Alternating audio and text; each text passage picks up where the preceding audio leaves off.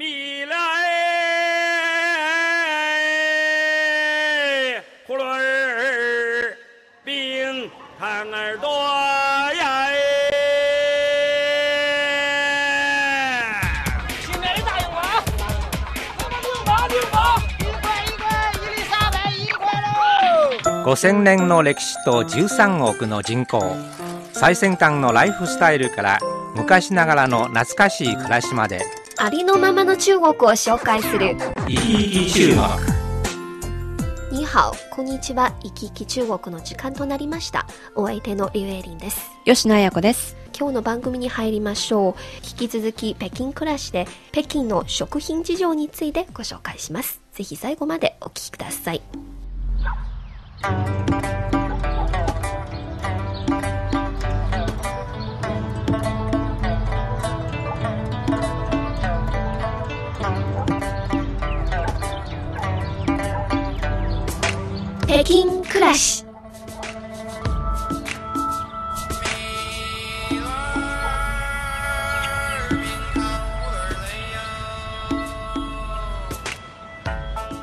はい、えー、それでは早速北京暮らしに入りましょう。これまで連続で北京で暮らす日本人の生活事情をお伝えしていますね。はい本日のテーマはなんと北京の食品事情です。はい、そうなんです。えー異国の地にてどんな食生活をしているのかということは皆さんも興味がおありだと思いそうでます。すね。まあ食事は何と言っても毎日のことですから重要ですよね。はい、えー海外赴任や海外での就職が決まりますと皆さん大抵日本の食材手に入るの？という質問をされますよね。そうですね。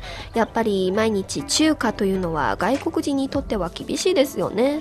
いやまあ美味しいんですけどね、まあはいただね私はどうしても味噌汁が飲みたくなるんですね。ねだから自炊が多いんです。あのエイリンさんははい北京でどんな日本の食材が手に入るか知ってまあすか？のはい、まあ日系のあのスーパーに行けば、はい。あの醤油とか、うんうんそしてあのカレーのそのあルーですね。ルー、ははいい、そして味噌汁の味噌も手に入れることができますよね。これくらいかな。うん、それからまあもちろんあのアジアだからお米も食べるし、あの野菜は一緒だしね、えー意外に多くの食材が手に入るんですね。そうですね。まあ本日は北京で暮らして6年目になるという主婦吉田美穂さんのガイドで実際に北京のスーパーを覗いてみたいと思います。本日は北京に住んで6年目という専業主婦の吉田美穂さんと一緒に北京市内のスーパーに来ています。吉田さんよろしくお願いします、はい、よろしくお願いします。えーさてここは最近北京市内に相次いで出店し勢いのある中国系大手スーパーです、えー吉田さんはいつもここでどんなものを購入するんですか？はい、ここは中国系のスーパーなんですけれども、中国のものばかりでなくて、海外から輸入されたものも揃っています。とても便利です。えー日本の調味料を買うことが多いですね。じゃあ一体どんなものが置いてあるのか入ってみましょうえーと入ってきましたけれども日本の調味料の専用棚があります、えー例えばごまだれなんていうのもありますし、えー刺身醤油ステーキ醤油それから、えー焼肉のタレ特選醤油なんていうのも置いてありますね。すごいたくさんあります。お餅も置いてありますよ。それから、えー簡単に寿司が作れるセットそれからそうですねお菓子コーナーもあります。はい、でも、輸入品なので、結構お値段が高いんですよね。えーではちょっとお値段比べてみましょう6倍以上のお値段ですねそうですね、やっぱり高いですね。えっと、そうなので、中国と日本の合弁会社のものがあります。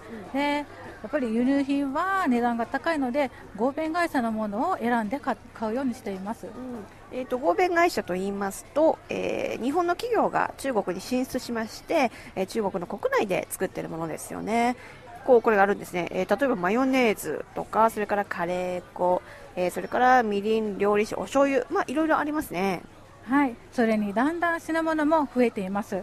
えっと、季節の商品もあって、夏にはかき氷のシロップなんかを売ってたり、冬には鍋のもの元が売ってたりもします。さあ、えーそれでは調味料今見てきましたけれども他によく買うものってありますか？はい、あとは卵ですね、中国は卵を生で食べる習慣がないんですがやっぱり日本人としてはあの卵かけご飯なんかも食べたくなるので、安全な卵を買うようにしています。はい、えーそれでは次は卵コーナーに行ってみましょう。あーさあ、卵コーナーの前に来ました。たくさんありますよ。えーと、1、2、3、4、5、6、7、8、9、10、11、えーちょっとね、数えられないほどありますけれども、えーいつも買うのはどれですか？はい、えっと、いつも買うのは、えーと、あありました。これです。日本語で書いてある卵です。えーあ、生で食べられるというふうにちゃんと書いてありますね。中国系の会社の卵でも最近では有機のものがあって殺菌処理がしてあるので生で食べられますでもやっぱり日本語で書いてあるものを選んでしまいますね、さて、えー今日調味料と卵を見てきたんですけれども中国系のスーパーでも基本的な、えー日本の、えー食材調味料そしてここは日本以外の、えー欧米系から輸入された食材も揃っているようです。さあどうでしたか？いろんなものが売ってましたけれども。そうですね。以前にはなかったものもどんどん入ってきてるんですよね。はい、今回は中国の大手スーパーを見てみたんですけれどもこの他に日本人向けのスーパーもあるしうん。例えばチーズなんかはですね、はい。欧米系のスーパーにたくさんの種類が揃ってるんですね。そうですね、まあ、中国の食文化も少しずつ西洋化してますので日本の食材に限らず種類が増えていますよね。はい、えーさて一緒にガイドを務めてくれた吉田美穂さんにですね北京へ来る前のことや食材入手に関する情報をいろいろ聞いてみましたえーでは吉田さん他にはどんなサービスがあるんですか？はい、えっと、日本人向けの便利なサービスもあります。例えば、日本人の方が経営しているお肉屋さんがあって、電話一本で家まで配達してくれます。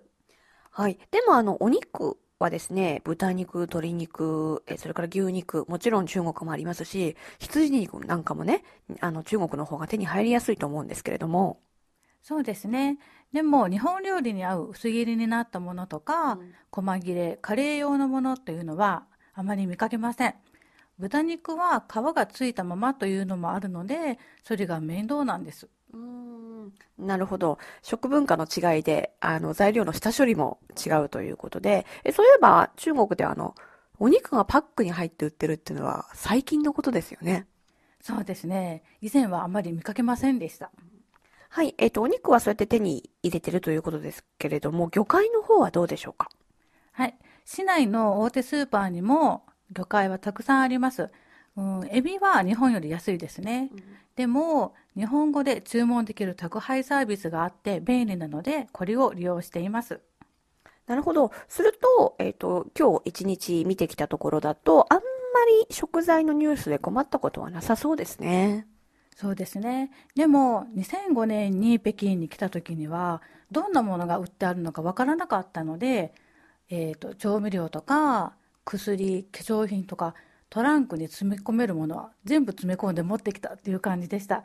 えーでも今では日本の商品がたくさんあるので、だいぶ荷物が少なく済むようになりました。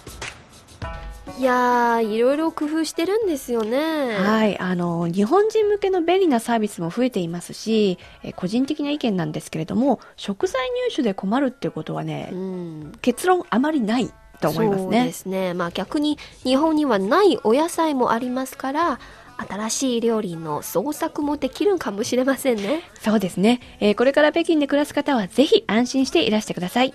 はい。本日は北京の食品事情についてお伝えしました。